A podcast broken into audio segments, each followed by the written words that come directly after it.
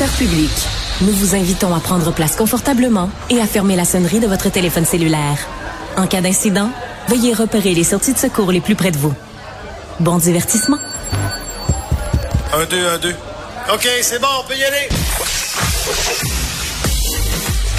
Sophie Durocher. Elle met en scène les arts, la culture et la société pour vous offrir la meilleure représentation radio. Sophie Durocher. Tout un spectacle radiophonique.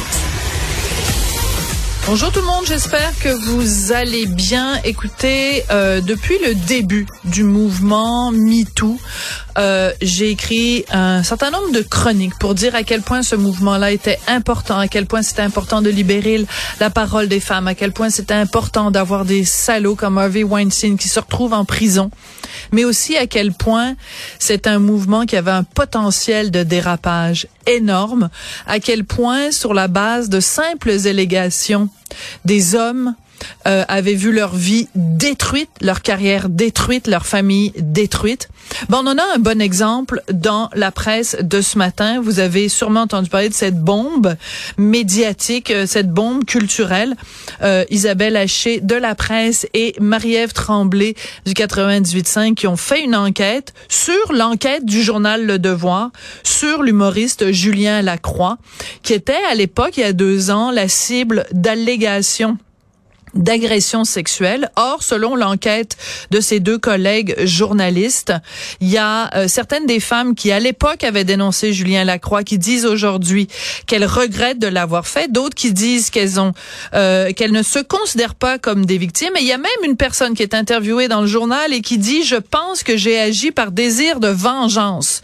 J'imagine que ça a fait sauter au plafond mon prochain invité, Michel Lebrun, qui est président de l'Association québécoise des avocats et avocats de la défense. Parce que oui, mesdames et messieurs, au Québec puis au Canada, il y a un état de droit puis il y a des cours de justice. Donc, il y a des avocats de la défense pour prendre la défense des individus qui sont accusés selon le code criminel. Bonjour, monsieur Maître Lebrun. Bonjour, madame Durocher. Euh, premièrement, réaction quand vous avez lu le dossier du journal La Presse et du 98.5 aujourd'hui.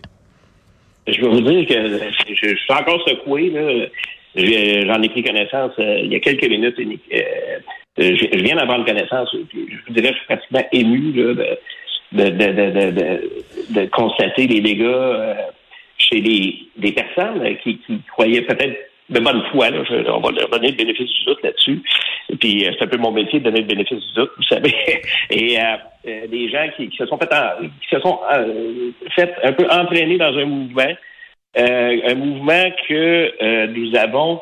Euh, on parle, il y a une date qui, est mentionnée, le 20 juillet 2020, et c'est la date où nous avons, nous, des avocats de défense, j'avais signé un communiqué justement pour mettre en Je l'ai devant moi. contre, oui. contre, ces, les, les, dérives potentielles de cette de, de, de, cette peu chasse aux sorcières de, de ce mouvement qui sans nuance qui qui, qui, qui, avait été lancé et je dois vous dire que je, je je suis triste de voir qu'on avait peut-être un peu raison, même si notre témoignage à l'époque a été évidemment euh, euh, mis de côté. Oui, alors c'est très important, puis je suis contente que vous en parliez, Maître Lebrun, parce que je l'ai devant moi, ce communiqué, donc, que les avocats de la défense du Québec ont émis en juillet 2020. C'est très important de rappeler ça.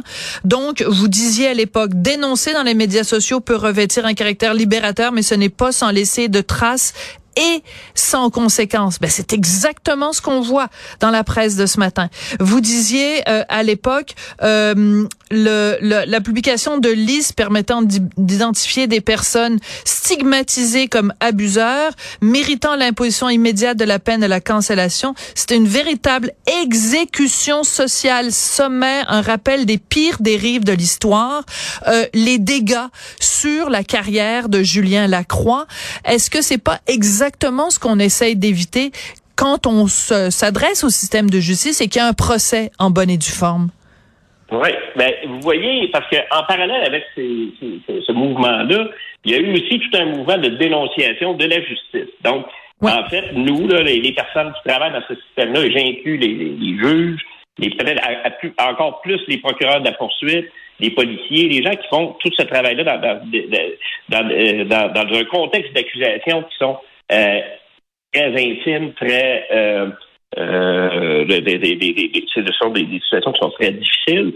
Euh, on a été nous-mêmes jugés en même temps et associés au problème. Donc, nous, euh, on, justifiait en fait ces, ces dénonciations-là euh, sans nuance euh, par le fait que nous étions euh, inadéquats, que le système de justice ne répondait en rien aux attentes des, voilà. victimes. Et là, les, gens disaient, les gens disaient, ben, je me tourne vers le tribunal populaire, je me tourne vers les médias sociaux, je me, me tourne vers les journalistes, parce que si je porte plainte à la police, ils tiendront pas compte de mon témoignage. S'il y a un procès, de toute façon, le gars va gagner. C'est ça que les gens disaient.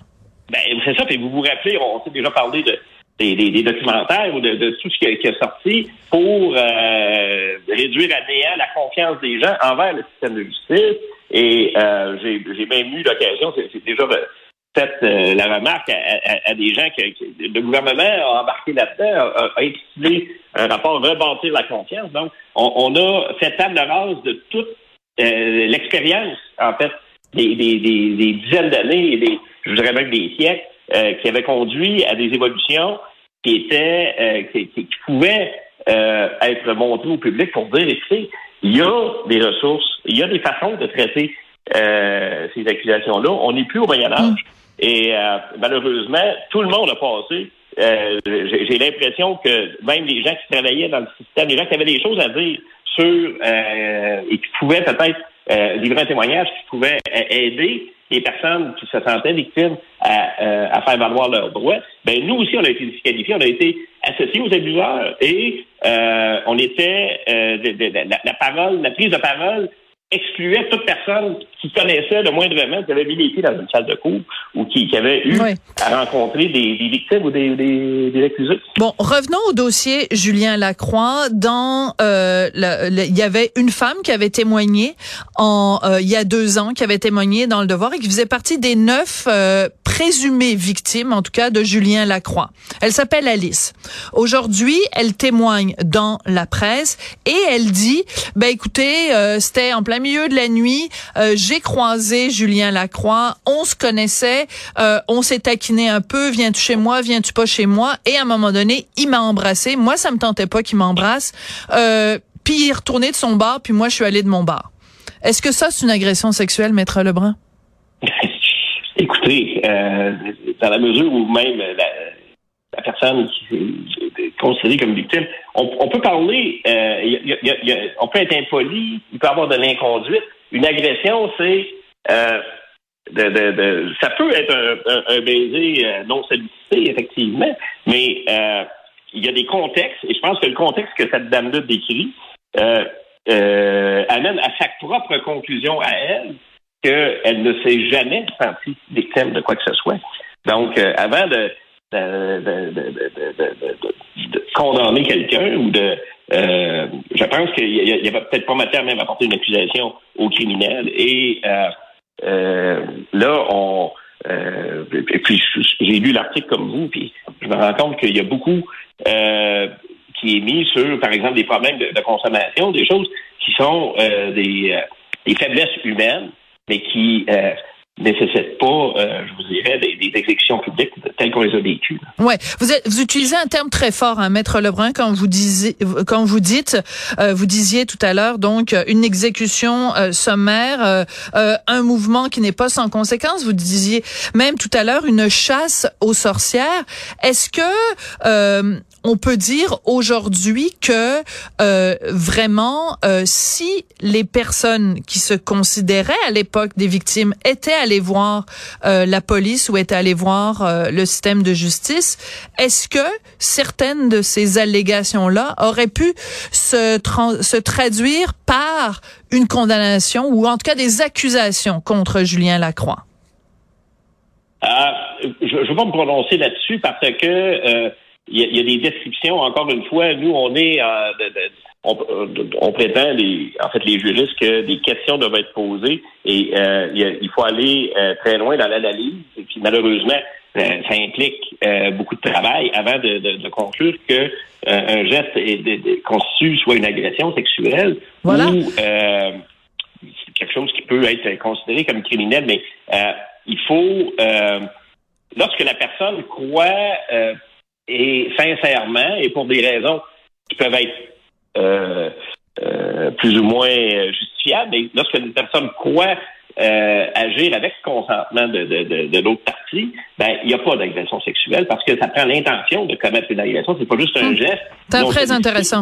Oui. Alors, c'est très intéressant, Maître Lebrun, parce que je vous ai posé une question qui était un petit peu une question piège en disant, est-ce que euh, sur la base de ce que vous avez lu, euh, ça pourrait mener à des allégations ou des accusations? Et vous avez, votre réponse a été, ben attendez deux secondes, je peux pas me prononcer. Il faudrait que je fasse à la un interrogatoire, un contre-interrogatoire, qu'on connaisse plus de détails. Ben voilà. Vous venez, ben. par votre réponse même, de nous résumer c'est quoi le système de justice. On peut pas se baser sur un article de journal pour condamner quelqu'un et détruire sa carrière. On peut pas se baser sur quelqu'un qui dit euh, sur les médias sociaux il m'est arrivé telle affaire, telle affaire pour condamner quelqu'un. Vous venez justement par votre réponse de nous prouver l'importance d'un d'un système de justice où il y a des avocats qui prennent la défense de quelqu'un, des avocats qui poursuivent. C'est comme ça que ça marche. Vous adore. Vous avez très bien répondu. Mais euh, je vous dirais peut-être en amont de, ça, il y avait, il a, fallu créer une espèce de, de, sabrer dans la confiance que les gens avaient dans le système de justice.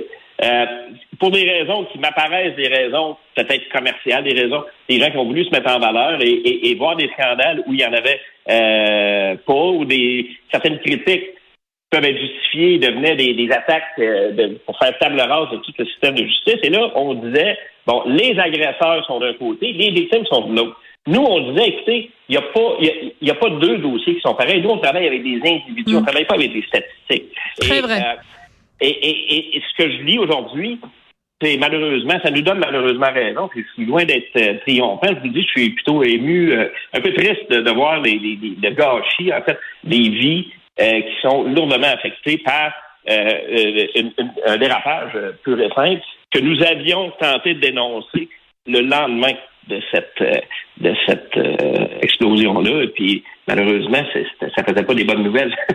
Voilà. Mais je rappelle quand même, c'est important, hein, 21 juillet 2020, vous avez émis un communiqué, les avocats de la défense, et le titre, c'était Mise en garde contre les tribunaux parallèles. Vous aviez été visionnaire à l'époque, Maître Lebrun. C'est pour ça que c'était extrêmement important pour moi de vous recevoir aujourd'hui, puis pour rappeler aussi à tout le monde l'importance de euh, comme disait l'autre, Audi alteram partum, d'entendre les deux côtés dans une histoire, mais de les entendre et de les et de les confronter et de fouiller et de poser des questions et de re re re re re poser des questions et de pas se baser simplement sur la première réponse, c'est extrêmement important. Merci beaucoup Michel maître Michel Lebrun, je rappelle que vous êtes président de l'Association québécoise des avocats et avocates de la défense.